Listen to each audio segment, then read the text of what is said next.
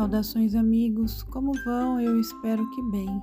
Eu sou Denise Baruzzi Brandão. Estou aqui no Espiritualidade, Sete Raios e a Grande Fraternidade Branca.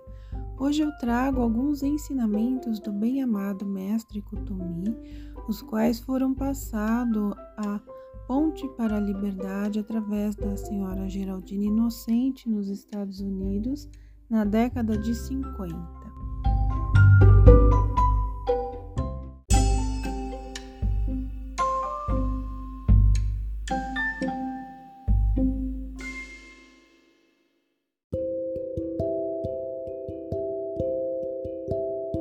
Sobre a expressão que nos foi dita de que o Pai nos daria tudo o que lhe pedíssemos em nome de Jesus. O nome de um indivíduo representa a taça que contém sua consciência, sua força e o seu talento. Quando o indivíduo conquista a maestria, seu nome passa a ser uma energia concentrada que reforça as súplicas ou invocações daqueles que fazem uso deste nome. Toda pessoa que pensa, sente e pronuncia o nome de um mestre ascensionado une de imediato sua própria energia com o campo de força no qual se transformou aquele mestre.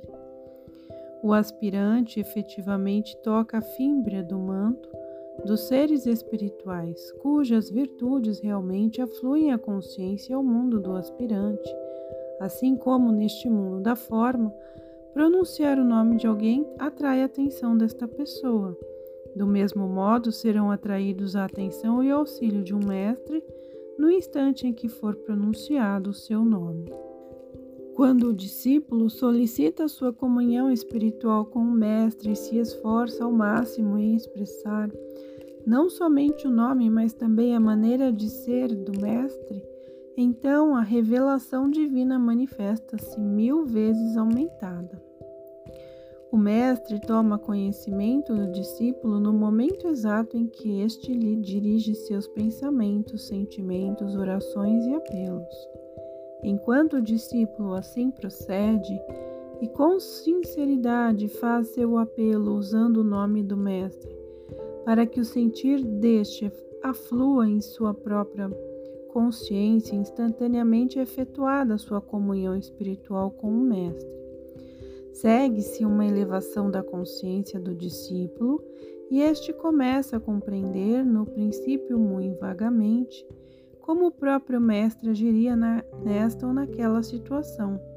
Se prestaria um serviço urgente ou se dissolveria qualquer manifestação dolorosa o discípulo realmente encontrar-se-á cativo à natureza de seu mestre e daí por diante realizará obras que somente manifestarão expressões divinas, as que certamente não conseguiria criar por si mesmo. Observai que no mundo em que vos cerca existem manifestações que não expressam a perfeição divina. Muitas pessoas aceitam estas manifestações, porém, ainda não despertou nelas o desejo de auxiliar o próximo. O discípulo precisa superar a percepção superficial de tais imperfeições e, sincera e amorosamente, obter auxílio de Deus para os seus semelhantes. Este é o primeiro passo no caminho. Sua atitude interior será: Até agora atuou o Pai. Daqui por diante adoraremos o Pai e eu. O discípulo necessita pesquisar e analisar qual o motivo que o leva a auxiliar o próximo, aliviando-o das dores do espírito, corpo e alma. Se o intuito é garantir uma posição de poder ou de engrandecer o seu próprio eu, dando à sua pessoa uma certa importância, neste caso ele estará muito longe do Pai e da natureza do Cristo, embora usando o nome de um mestre.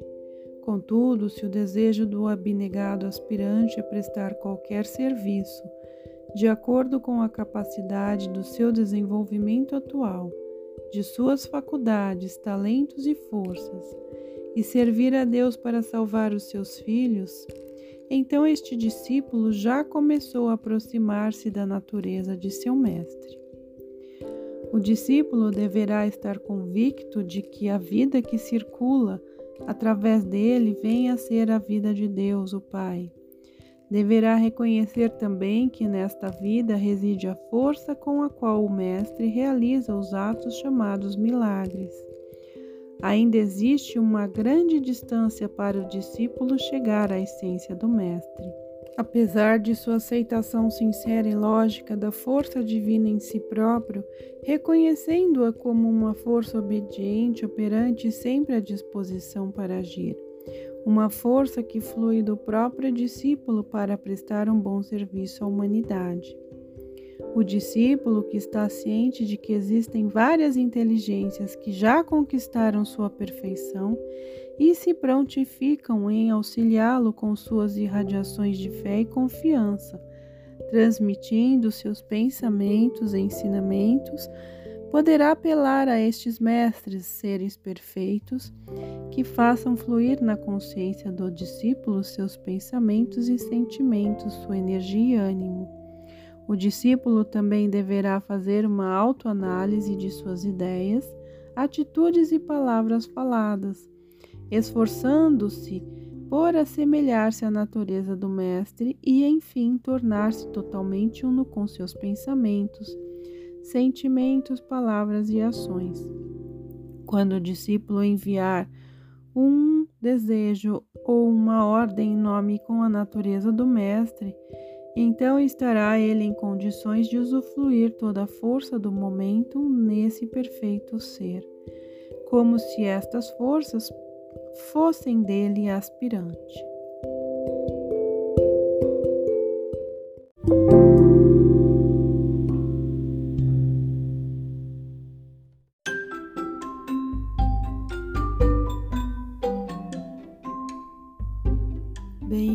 Espero que tenham gostado.